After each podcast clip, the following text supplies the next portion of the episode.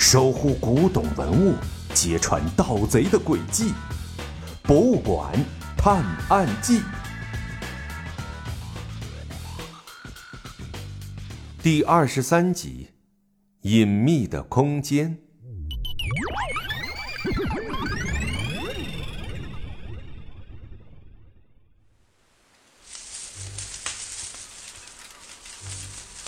周围的树迅速的移动。一会儿的功夫，在他们周围形成了大大小小的几个圈儿，把他们包围了起来。啊，情况不妙，赶紧跑！小盲道拉着小小贤就要从树和树之间的缝隙里跑出去。可是他们刚一动，那些树也迅速的移动起来。总是有树挡在他们面前，让他们左拐右拐，最后居然还是在圆圈的中间。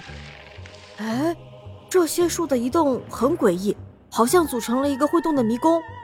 小盲的见一时跑不出去，站在圆圈当中冷静的思考起来。我刚才扫描了一下这些树的位置，也记录下了树移动的路线。你看，小小贤的屏幕上显示出刚才的记录的图像。这图像看着很眼熟啊！小盲的仔细的看这图像，努力的回想起来。我知道了，小盲道打了个响指，果然遇事不能慌，冷静下来才更能思考。这些树的排列和移动是按照奇门遁甲来排布的，奇门遁甲是一门古代的术数，要想从这个阵中出去，我想应该得走这条线路。小盲道说完，便在小小贤的屏幕上画下了一条路线。两个人顺着小盲道画出的指示，在树林中间穿行。虽然还是会时不时的被移动的树木挡住去路，但总算是一点一点的从树圈当中走了出来。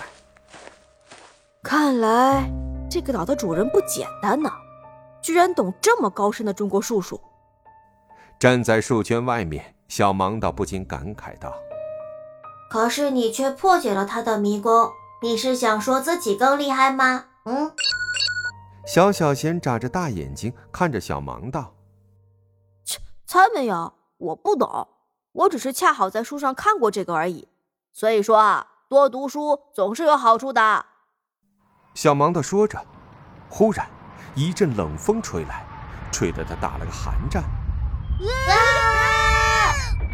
突然间，他们站的地方出现了一个大洞。两个人像掉落的石头一样 掉向了那个漆黑大洞的深处。安静的洞里，水滴掉在石头上的声音显得非常清脆。不知道过了多久，小盲道被隐约听到的滴答声吵醒了。他缓缓地睁开眼睛，只见墙上点着的火把照得整个空间微微发亮。小小贤躺在他身边，电池掉落在了一边。小盲的赶紧爬起来，帮小小贤把电池装回去。他的机器人助手也重新启动了起来。这是哪儿？小小贤问。我也不知道，就记得刚才掉落进一个大洞里，醒来后就是这儿了。小盲的边说边观察着周围，这是他做侦探的习惯。每到一个地方就要仔细观察，一来熟悉周围的环境，方便的见机行事；二来可以不停的锻炼观察细节的能力。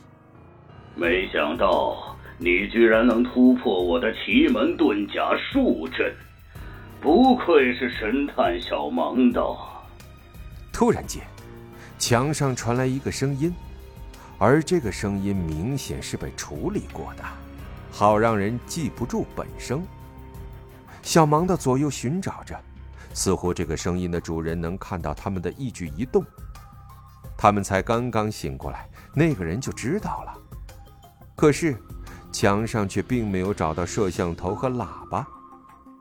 不用找了，你们顺着这条通道过来，走到尽头就能见到我。那个声音刚刚说完，一个石门就自动打开了。但前提是你们能突破路上的所有关卡。随着几声大笑，哗啦啦，一群蝙蝠从石门飞进这个密闭的空间。不好，蝙蝠容易携带传染病病毒，不能和他们接触，快走！小盲道一边用手捂住口鼻，一边拿起墙上的火把驱赶着飞到身边的蝙蝠，然后和小小仙迅速的通过石门，进入了一条狭长的通道。他们沿着通道走了好一会儿，没想到这个岛下面居然还隐藏着这样的地方。